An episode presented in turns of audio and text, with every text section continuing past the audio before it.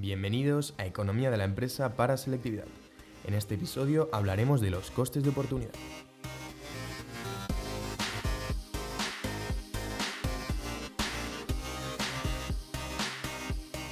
Bueno, antes de empezar, os recuerdo que este podcast está patrocinado por OCF International, la mejor academia online. Encontraréis el enlace a su web en las notas del programa.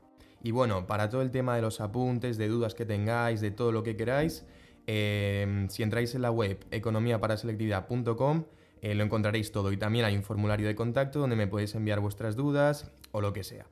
Bueno, espero que os haya ido muy bien la selectividad a todos los que la hacíais este año y que hayáis podido entrar en la carrera o en lo que queríais hacer. Y ahora ya hablaremos de los costes de oportunidad, ¿vale? He estado mucho tiempo sin colgar episodio porque bueno, habéis estado de vacaciones, hemos tenido el verano y todo el rollo. Y como en el como con los episodios anteriores ya cubrimos todo el temario de selectividad, pues ahora me voy a dedicar a hablar de temas más específicos como es el coste de oportunidad, las curvas de isobeneficio, eh, las curvas de indiferencia, todos estos temas que a lo mejor son un poquito más concretos, pero sí que os pueden servir para selectividad.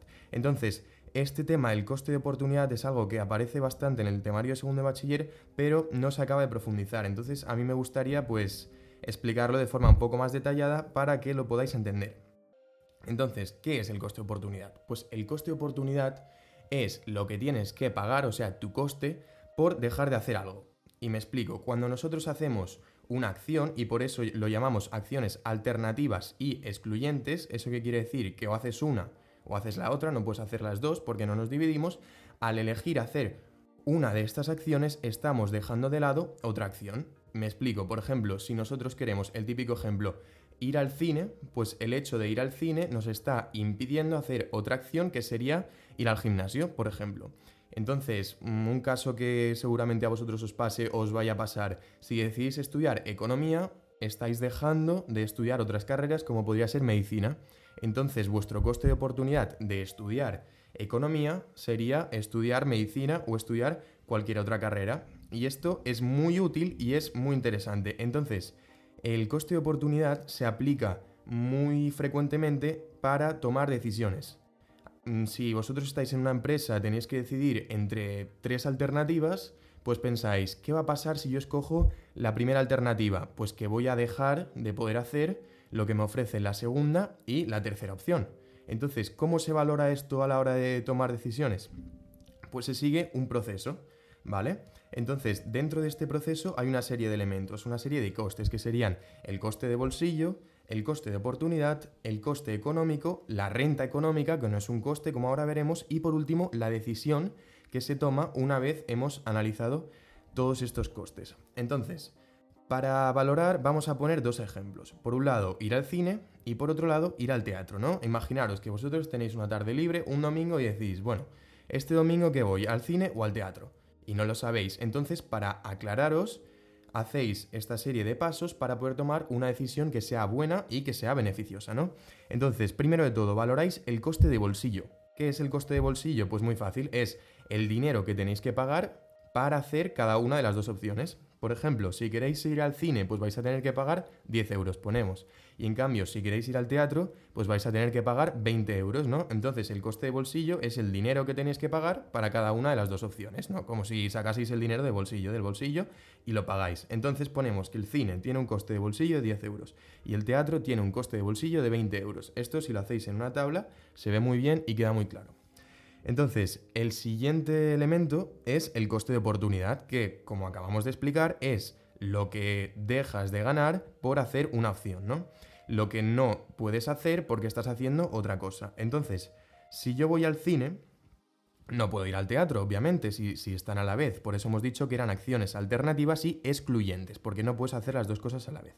Entonces, si yo voy al cine, y ahora es una cosa muy importante, y valoro ir al teatro en una cierta cantidad, que hemos puesto de ejemplo que serían 25 euros, claro, aquí me diréis, ¿y cómo sé yo en cuánto dinero valoro ir al cine? Pues más o menos es una aproximación, esto es un modelo que nos sirve para decidir y para orientarnos, pero no es algo totalmente objetivo, ¿no? Entonces tenéis que pensar, mm, pues a mí ir al cine me da una satisfacción de 10 euros, de 15 euros, esto variará en función de la persona, ¿no? Entonces, si nosotros vamos al cine, estamos dejando de ganar la satisfacción que nos da ir al teatro, ¿no? En cuanto valoramos, en términos monetarios, ir al teatro. Entonces, si nosotros valoramos ir al teatro en 25 euros, estamos dejando de ganar estos 25 euros porque estamos yendo al cine. Y lo mismo pasa con el teatro. Si nosotros valoramos ir al cine en 40 euros porque nos encanta el cine, cuando vamos al teatro estamos dejando de ganar estos, estos 40 euros, ¿no? Entonces esto es el coste de oportunidad. Vamos a poner que el, el cine tiene un coste de oportunidad de 40 euros y el teatro un coste de oportunidad de 25 euros. Y ahora viene un coste muy importante que es el coste económico. ¿Y el coste económico qué es? Pues básicamente lo que tenemos que pagar por ir al cine, ¿no? Que serían los 10 euros que hemos dicho, el coste de bolsillo, más el coste de oportunidad.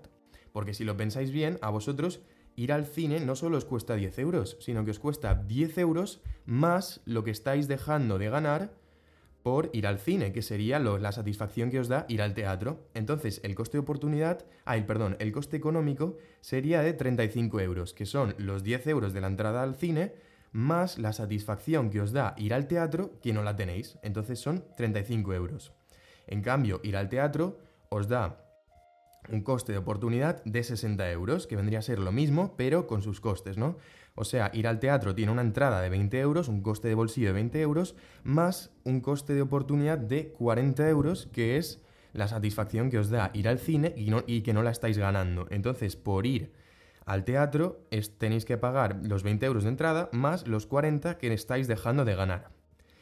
Y ahora viene también un elemento muy importante que sería el disfrute que os da la acción que vais a hacer, ¿no? Si decidís ir al cine, pues decís, el cine me da una satisfacción de 40, el teatro me da una satisfacción de 25, que ya lo hemos dicho, si os habéis dado cuenta, esta satisfacción, ¿no? Este disfrute es el coste de oportunidad, pero inverso, ¿no? Para cada caso es su coste de oportunidad. Entonces, si decimos que el cine nos da una un disfrute de 40, ¿no? Una satisfacción de 40, que si os fijáis es el coste de oportunidad de ir al teatro, como, ya, como acabo de decir, y lo sumamos todo, es decir, si nosotros cogemos el disfrute que nos da ir al cine y cogemos lo que nos ha costado ir al cine, lo restamos, ¿no? O sea, lo que estoy recibiendo por ir al cine menos lo que tengo que dar por ir al cine, y me da la renta económica.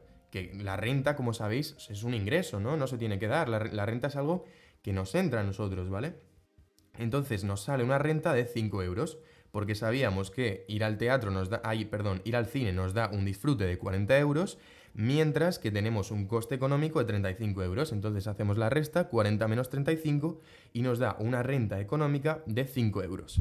En cambio, ¿qué pasa si lo aplicamos al teatro? Pues que hemos dicho que el teatro tenía un coste económico de 60 euros, es decir, nosotros para ir al teatro teníamos que pagar, entre comillas, 60 euros, mientras que la satisfacción que nos reporta el teatro es de 25. Estos son un ejemplo, son ejemplos, ¿vale? Porque ya os he dicho que la satisfacción, ¿no? Esta valoración, este disfrute es algo personal. Puede que a alguien le guste mucho más ir al teatro que ir al cine y entonces cambiará.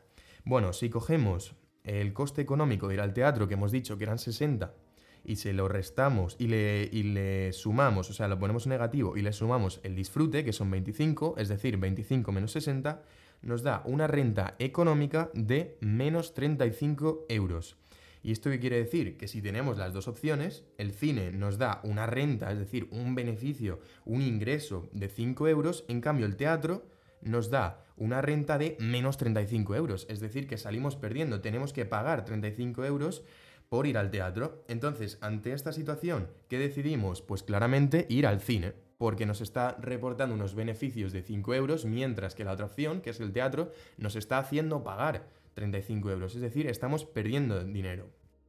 Y estos son los conceptos eh, básicos relacionados con el coste de oportunidad y con la toma de decisión que deriva del coste de oportunidad. Y bueno, vosotros podéis pensar, vale, esto es un análisis pues muy teórico, muy matemático y tenéis razón, porque claro, es muy difícil valorar ir al cine en 25 euros. ¿Cuánto? Mm, yo no lo sabría valorar mi satisfacción, la satisfacción que me da al cine. Pero bueno, mm, ya veréis que cuando os encontréis ante una situación tan, tan indecisa, tan difícil, pues tener estos análisis, ¿no? Aunque se basen en suposiciones, pues es algo que, que ayuda mucho. Entonces, hemos hablado un poco del coste de oportunidad, que hemos dicho que es lo que dejas de hacer por hacer algo, ¿no? Si estudiamos economía no podemos estudiar medicina, si vamos al cine no podemos ir al teatro, y la toma de decisión relacionada con este coste de oportunidad. Y esto sería todo, es un concepto bastante fácil, pero me gusta profundizar en él y supongo que, que lo veréis más adelante en la carrera si decidís estudiar algo relacionado con la economía, con la empresa, con el ADE, con finanzas. Es algo muy básico que se suele ver en primero de carrera en la asignatura de microeconomía. Y bueno, si os ha quedado alguna duda, alguna cuestión que no haya quedado muy clara, no dudéis en escribirme tanto un mail como enviarme un formulario de contacto a través de la web economiaparaselectividad.com y nos vemos en el próximo episodio en el que estaré hablando de otro tema como este, concretando y explicándolo un poco en profundidad.